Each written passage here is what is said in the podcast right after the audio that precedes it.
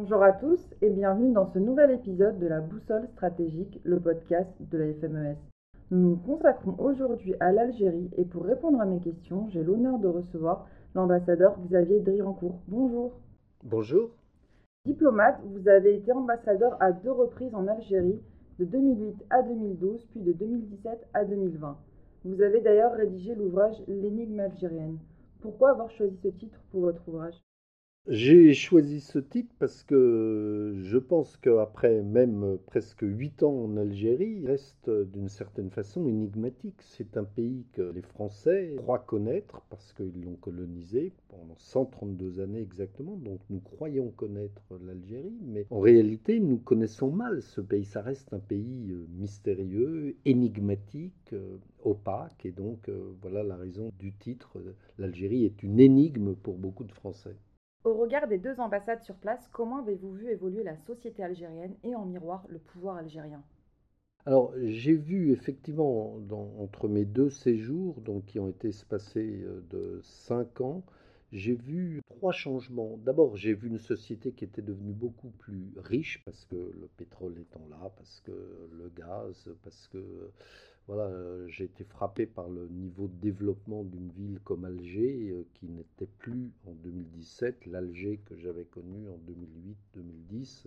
Euh, Alger s'était étendu voilà, vers le sud, vers Blida, vers Boumerdes, vers Tipaza. Donc Alger était devenu une énorme conurbation. C'est le premier changement, donc un enrichissement général. Deuxièmement, j'ai trouvé une société beaucoup plus tendue, beaucoup plus crispée. La fin des années Bouteflika était une période de tension, une période de crispation, de difficulté, d'interrogation, de savoir s'il y aurait un cinquième mandat, etc. Donc euh, ça se ressentait dans la société, dans les échanges que je pouvais avoir avec euh, beaucoup de gens. Et puis euh, la force de l'islam, une société non pas islamiste, mais une société devenue plus conservatrice, plus bigote, Merci. Vous avez mentionné la fin euh, des années Bouteflika. Comment décrypteriez-vous aujourd'hui les rapports de force au sein du pouvoir algérien et qui exerce aujourd'hui la réalité de ce pouvoir? Alors, du temps de Bouteflika, il y avait euh, ce qu'on appelait, ce que les Algériens eux-mêmes appellent le système. Le système, qu'est-ce que c'est? Qu'est-ce que c'était du temps de Bouteflika? C'était dans le fond une espèce de jeu à trois entre le président de la République, Bouteflika, euh, l'armée, le chef d'état-major de l'armée, le général Gaïd Salah, et puis euh, les services de renseignement, le fameux général Toufik. Ensuite, Bouteflika étant malade, euh, le pouvoir est devenu euh, un jeu, un équilibre entre euh, le chef d'état-major de l'armée, le général Gaïd Salam, et le frère du président, Saïd Bouteflika, parce que Bouteflika était absent ou était malade. Et puis aujourd'hui, la réalité du pouvoir algérien, c'est quand même l'armée, largement. C'est l'armée qui est la colonne vertébrale du pays et qui dirige largement le pays. Il y a une question fondamentale sur la jeunesse algérienne, notamment quand on pense au Irak de 2019. Selon vous, existe-t-il une seule ou bien plusieurs jeunesses en Algérie? Et les jeunes Algériens sont-ils en phase avec leurs élites à l'heure actuelle Alors, je commence par la deuxième question que vous posez. Je crois que justement la jeunesse algérienne n'est pas en phase avec le pouvoir algérien, ça c'est clair, parce que le pouvoir algérien, euh, il est quand même exercé aujourd'hui par des gens qui sont des septagénaires, des octogénaires. ça m'avait frappé du reste dans l'entretien qu'avait eu le président Macron avec euh, Bouteflika lorsqu'il était venu à Alger. Il y avait d'un côté de la table Bouteflika qui avait 80 ans, il y avait le président du Sénat Ben Salah qui avait 82 ans, il y avait le chef d'état-major de l'armée qui avait 82 ans également, il y avait le ministre des Affaires étrangères qui avait 78 ans, et ces gens-là représentant un pays jeune, dont 70% de la population a moins de 30 ans, et en face il y avait euh, la vieille Europe, pour reprendre l'expression de Dominique de Villepin en 2003, la vieille Europe ou la vieille France, euh, qui était représentée par un président de la République de 39 ans. Donc le rapport entre la jeunesse algérienne et le pouvoir algérien euh, forcément, il est un peu faussé. Et votre première question, c'était... Euh, Est-ce qu'il existe une ou plusieurs jeunesses Il y a plusieurs jeunesses algériennes, la jeunesse des villes, la jeunesse des campagnes, la jeunesse étudiante, la jeunesse qui travaille, la jeunesse du sud euh, algérien qui n'est pas celle d'Alger ou d'Oran. Donc il y a vraiment des différences très marquées. Il y a la jeunesse qui est binationale pour certains d'entre eux. Donc voilà, c'est très hétérogène. Et qu'est-ce qu'elles ont en commun, selon vous, ces jeunesses plurielles en Algérie? Qu'est-ce qu'elles ont en commun, ces jeunesses? Je crois qu'il y a une forme de lassitude vis-à-vis d'un pouvoir quand même qui monopolise l'économie, la société, une espèce de rancune vis-à-vis de ce pouvoir, vis-à-vis de la corruption euh, qui est réelle, la petite corruption, la grande corruption. Un pays riche peuplé de pauvres, comme on dit souvent là-bas. Donc euh, un pays riche parce qu'il y a du gaz, il y a du pétrole, il y a plein de richesses. Ce pays devrait être la Californie de l'Afrique, mais euh, il ne réussit pas à décoller. Donc il y a un sentiment de frustration qui s'exprimait au moment du Justement, euh, vis-à-vis de Bouteflika, vis-à-vis de euh, ce pouvoir qui voulait reconduire le système Bouteflika pour un cinquième mandat. Donc voilà, il y a une série de frustrations qui sont très fortes dans, dans ces différentes parties de la jeunesse.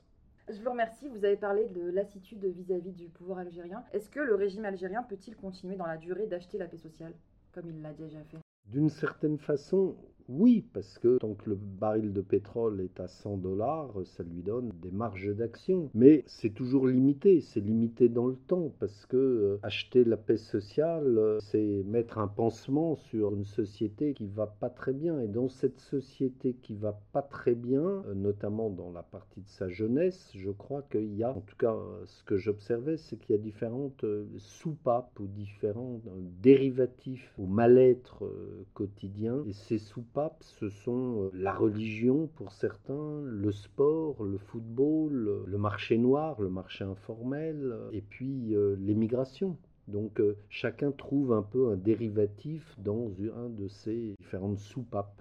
Je vous remercie, monsieur l'ambassadeur. Comment décrire aujourd'hui les relations entre la France et l'Algérie? Comment voyez-vous l'avenir de ces relations d'ailleurs? Je ne suis pas un, optimiste de nature. Et s'agissant de l'Algérie, je ne suis pas optimiste, je suis plutôt pessimiste même. Et il n'y a pas beaucoup de raisons d'être optimiste sur les relations entre la France et l'Algérie. Je crois que nous avions une fenêtre d'opportunité, comme disent les stratèges, et nous sommes à la Fondation sur les questions stratégiques en Méditerranée. Euh, il y avait une fenêtre d'opportunité qui est au moment de Jacques Chirac. Parce que Chirac et Bouteflika sont entendaient bien, ils avaient fait l'un et l'autre la guerre, la guerre d'indépendance, la guerre d'Algérie. Euh, Chirac comme Bouteflika, ils avaient une bonne relation. Chirac, je me souviens, moi, il m'avait dit transmettez mes amitiés à Bouteflika. Euh, voilà. C'était une période où il y avait une possibilité de réconciliation entre la France et l'Algérie. Aujourd'hui, cette période est passée et je crois que la France, malheureusement, se trouve face à un système ou un pouvoir algérien qui n'a pas forcément envie de la réconciliation avec la France. Donc on ne peut pas faire boire un âne qui n'a pas soif, comme on dit. Et comment la France peut-elle articuler ses relations avec les trois pays maghrébins finalement? Il faut, je pense, en tout cas c'est ma conviction, il faut sortir du tête-à-tête franco-algérien, franco-tunisien. Parce que ces tête-à-tête sont des sortes de pièges où nous sommes euh, enfermés dans un piège franco-algérien ou franco-marocain. Donc moi, j'en arrive à la conclusion qu'il faudrait que les trois pays du sud de l'Europe, France, Espagne et Italie, et les trois pays du Maghreb, Tunisie, Algérie, Maroc, se mettent autour d'une table et ensemble, trois plus trois, puissent décortiquer l'ensemble des problèmes. Parce que les trois pays du sud de l'Europe ont les mêmes problèmes avec l'Afrique du Nord. Les problèmes économiques, les problèmes de sécurité, les problèmes migratoires, les problèmes de la Méditerranée. Et je pense qu'on s'en sortira pas tout seul. On peut essayer de s'en sortir tout seul, mais nous tomberons forcément dans cette espèce de, encore une fois, de tête-à-tête malsain. On le voit aujourd'hui avec le Maroc, les difficultés que la France a avec le Maroc, on voit les difficultés que l'Espagne a avec l'Algérie, on voit le piège dans lequel euh, se trouve l'Espagne vis-à-vis du Maroc. Donc euh, voilà, je pense qu'il faudrait essayer de réfléchir à une solution 3 3. Et dans cette solution 3 euh, plus 3 dont vous parlez, il y aurait et le Maroc et l'Algérie. Concernant euh, la scène régionale maghrébine, est-ce que vous pensez qu'un apaisement des tensions entre euh, Alger et Rabat paraît possible? Il y a une sorte d'escalade dans la relation entre Alger et Rabat depuis la fermeture des frontières en 1994. Aujourd'hui, depuis un an, ils ont rompu les relations diplomatiques. Donc il y a une escalade et c'est dangereux. Euh, c'est très dangereux. J'espère que les deux pays n'iront pas euh, au-delà dans cette escalade. Mais il faut voir que il y a deux éléments nouveaux qui sont des éléments exogènes mais qui peuvent euh, avoir une influence sur cette relation algéro-marocaine. C'est d'une part les accords d'Abraham, côté marocain, qui font que le Maroc est tourné de plus en plus vers les États-Unis et vers Israël. Et du côté algérien, il y a la guerre en Ukraine qui fait que l'Algérie regarde de plus en plus vers son allié russe. Tebboune est allé à Saint-Pétersbourg au mois de juin, le général Chengria est allé à Moscou au mois de juin. Donc voilà, il y a des, il y a des tensions et il faut espérer que les tensions ne, ne montent pas encore d'un cran. Parce qu'une guerre entre l'Algérie et le Maroc serait catastrophique pour les deux pays et pour l'Europe. Vous avez parlé de la Russie et l'Algérie est le pays de la région qui s'est le plus ouvert aux puissances dites anti-occidentales, la Chine et la Russie. Est-ce que c'est un choix d'opportunité selon vous ou bien est-ce que cela a une signification beaucoup plus profonde? Non, c'est pas un choix d'opportunité. Euh, moi, j'ai toujours entendu les officiels algériens dire que la Chine et l'URSS ou la Russie étaient leurs alliés naturels depuis 1954. Donc, ce n'est pas un choix d'opportunité, c'est une ligne directrice constante dans leur politique étrangère. Pour conclure, Comment voyez-vous la stratégie algérienne au Sahel après le départ des Français? L'Algérie a une expertise, une connaissance du Sahel, c'est pour ça que son avis est important, mais je ne pense pas que l'Algérie cherchera à exploiter les difficultés françaises au Sahel après le départ des troupes françaises, parce que je ne crois pas que ce soit l'intérêt de l'Algérie de s'engager dans, en tout cas autrement que politiquement, c'est-à-dire militairement, je ne crois pas que ce soit son intérêt de s'engager au Sahel. Je crois qu'elle veillera à ce que, euh, après le départ des Français, euh, elle garde un certain contrôle de la région, mais euh, ça n'ira pas plus loin. Hein. Et vis-à-vis de l'immigration de l'Afrique vers l'Algérie? Bah, L'immigration de l'Afrique vers l'Algérie, elle passe par le Niger. Ensuite, arrivant en Algérie, il y a deux routes, l'une vers la Libye, l'autre vers le Maroc. Mais tout ça converge vers l'Algérie. Alors là, il y a deux phénomène.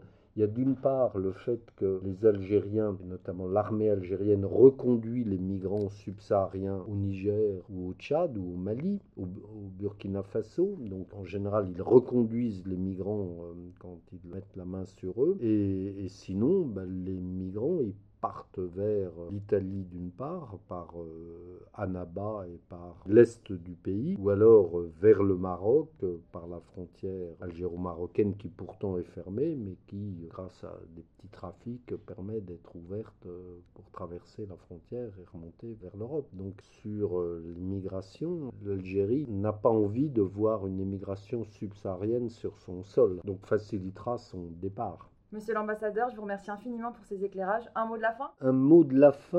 Euh, je pense que, voilà, je vous disais que je ne suis pas optimiste sur l'avenir des relations avec l'Algérie, comme avec euh, le Maghreb d'une manière générale, mais je pense que ces pays-là devraient être, euh, je disais souvent lorsque j'étais à Alger, ils devraient être la Californie de l'Afrique, parce que par rapport aux autres pays africains, ils ont d'énormes potentiel, Algérie, Maroc, Tunisie, en tout cas Algérie et Maroc, deux pays qui ont euh, des fondements solides, des grandes traditions. Euh, le Maroc a une puissance euh, économique, industrielle, l'Algérie a du gaz et du pétrole. Les deux ont une, relation avec l'Europe qui est liée à, leur passé et à la colonisation. Donc ces trois pays du Maghreb devraient être dans le fond ce qu'a été le Benelux pour l'Union européenne, pour le marché commun, puis pour la communauté européenne, puis pour l'Union européenne. C'est-à-dire les trois pays du Benelux ont été le moteur de la création du marché commun les trois pays du Maghreb devraient être pour l'Afrique le Benelux de l'Afrique. Intéressant, je vous remercie. Et je rappelle à nos auditeurs qui voudraient en savoir davantage que vous avez prononcé une conférence intitulée L'énigme algérienne, comme votre ouvrage, disponible sur la chaîne YouTube de la FMES. Merci. Voilà, merci. C'était la boussole stratégique sur le thème de l'Algérie avec monsieur l'ambassadeur Xavier Driancourt, un podcast que vous pourrez retrouver sur notre site internet fmes-france.org, sur toutes les plateformes de podcast et sur nos réseaux sociaux Facebook, LinkedIn, Twitter et Instagram sous l'intitulé Institut FMES.